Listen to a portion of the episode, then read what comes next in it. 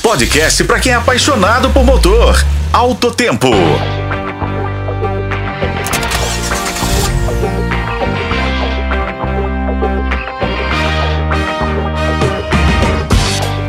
Desde janeiro de 2021, a Fiat é a número um no mercado automotivo brasileiro.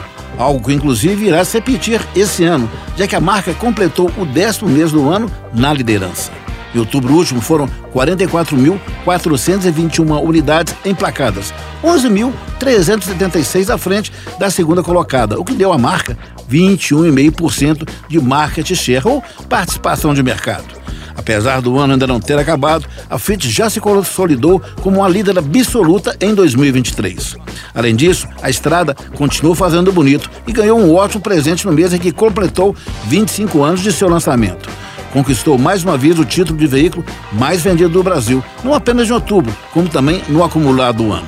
A picape ainda é o modelo mais comercializado na América do Sul em 2023. Para termos ideia do sucesso de vendas da estrada, só em outubro foram quase 12 mil unidades emplacadas. Além da picape, a Fiat garantiu outro lugar no top 10 dos veículos mais vendidos do país, com o compacto Mob, que saiu da sétima posição e saltou para a quarta, com 8.037 unidades vendidas. Em hatches, a marca teve uma participação de mercado de 22,4%. Já no segmento de picapes, a Fiat conta com uma fatia de 41,2% da categoria. Lembrando que, além da estrada, ela ainda conta com a Turo. Isso é que é fechar o ano de 2023 com chave de ouro.